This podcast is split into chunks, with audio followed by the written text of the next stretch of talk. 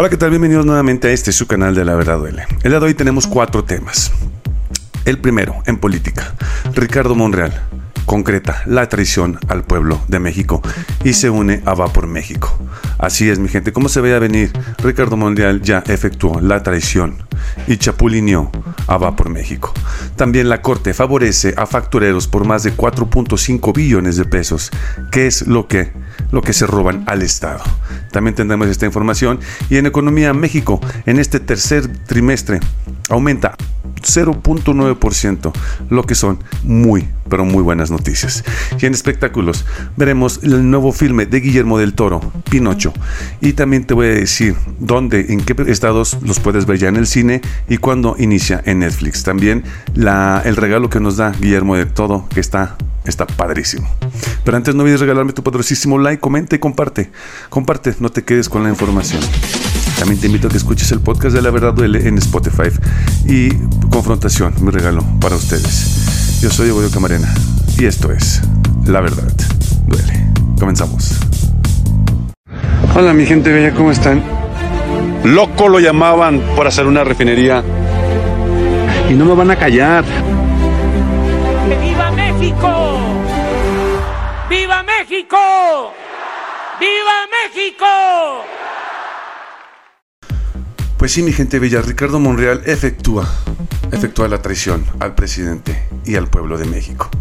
El senador Ricardo Monreal criticó las filtraciones que buscan dividir y lesionar su credibilidad política, luego de difundirse que negoció la candidatura presidencial con Va por México. El senador Ricardo Monreal, tras difundirse que negocia con el PAN, PRI, PRD y Movimiento Ciudadano su candidatura presidencial, rechazó las conjeturas y filtraciones que buscan dividir y lesionar la credibilidad política. El periódico español El País publicó que el líder de la bancada de Morena se ha reunido con los dirigentes del PAN, Marco Cortés, del PRI, Alejandro Moreno, y del PRD, Jesús Zambrano, y del Movimiento Ciudadano, Dante Delgado, con el objetivo de convertirse en el candidato que unifique a toda la oposición. Como se ve a venir ya esto, mi gente, este traidor lo único que quiere y lo único que nos demuestra es que quiere nada más el chayote, quieren el dinero, quieren el poder, no quieren el interés por el pueblo de México. Eso nunca lo van a querer. Por eso, mi gente, hay que estar bien atentos a los movimientos que están haciendo en la política de México, para que no nos, no nos vean la cara como nos la estuvieron viendo por años, por décadas.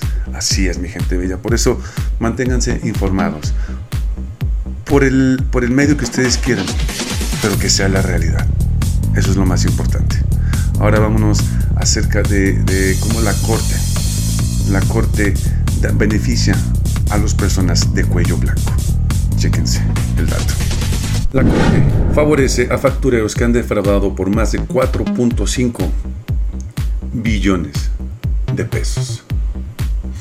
El presidente del Senado, Alejandro Armenta, el dirigente de Morena y Mario Delgado lamentaron el fallo de la Corte Suprema de Justicia que anuló la aplicación de previsión preventiva oficiosa en delitos fiscales, ya que lamentaron desaparece una norma encaminada a impedir el saqueo de las finanzas públicas. Armenta, perdón, Armenta era presidente de la Comisión de Hacienda en el 2019 cuando se dictaminaron las reformas que ampliaron la aplicación de la PPO. Ayer aseguró a los empresarios y políticos que se volvieron delincuentes, quienes desviaron en gobiernos anteriores más de 4.5 billones de pesos a través de empresas fantasmas y facturas apócrifas.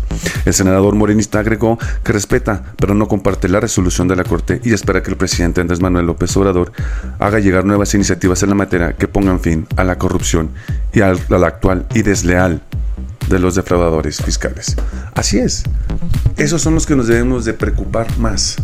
Son estas, estas personas que son personajes de cuello blanco, que nada más roban y roban a más no poder. Que es lo único que quieren. Y que nosotros ya estamos hasta la madre de este tipo de gente que se la pasa robando del erario de México. Ese dinero nos lo quitan de nuestro bolsillo. ¿En qué forma? En obras, en obras públicas, en este en luz, en agua, infraestructura, educación, salud, etcétera, y un largo, un largo, etcétera, mi gente. Esperemos que el presidente pueda hacer algo al respecto y de esta manera pueda ayudarnos a nosotros, que somos los que llevamos los platos rotos, mi gente. Pues sí, Ahora vámonos con unas buenas noticias. Vámonos sobre la economía. La economía de México avanza. Chéquense el dato. La economía de México avanza un 0.9% en el tercer trimestre del 2022. La economía dio un pasito menor al 1% estimado anteriormente según los datos del INEGI. La economía creció en línea con las expectativas del tercer trimestre, gracias a las exportaciones a Estados Unidos y la recuperación del sector de servicios nacionales. La segunda economía en América Latina se expandió al 0.9% entre julio y septiembre, en comparativa con los tres meses anteriores, ligeramente por debajo del crecimiento del 1% indicado en datos preliminares y en líneas de expectativas de los economistas. Pero ¿cuáles fueron los principales eh, sectores que se dieron beneficiarios ante esto? Por encima de la expansión del 4.2%, observarán los datos públicos del mes pasado, el sector de los servicios se expandió 1.1% en comparación con el trimestre anterior, mientras que las actividades primarias como la agricultura crecieron el 2% según el comunicado.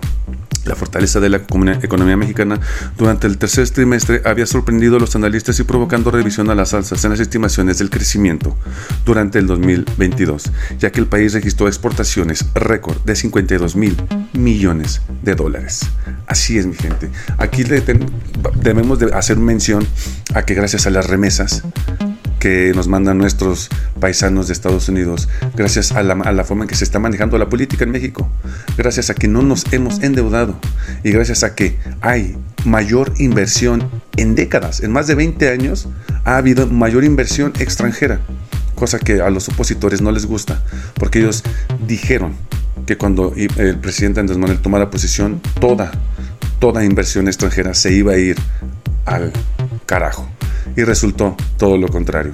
Hay mayor inversión y esto está ayudando a que México se mantenga con una economía sana, una economía buena para tu bolsillo, mi bolsillo y el de todos los mexicanos. Bravo, señor presidente. Pues ahora vámonos a los espectáculos, mi gente. Vamos con Guillermo del Toro, quien nos otorga un gran filme, Pinocho. Chéquense el dato. La Cineteca Nacional abre exposición sobre Pinocho, la nueva película de Guillermo del Toro. Además de las marionetas originales que se usaron en la película, los fans también podrán admirar el proceso creativo y detrás de cámaras.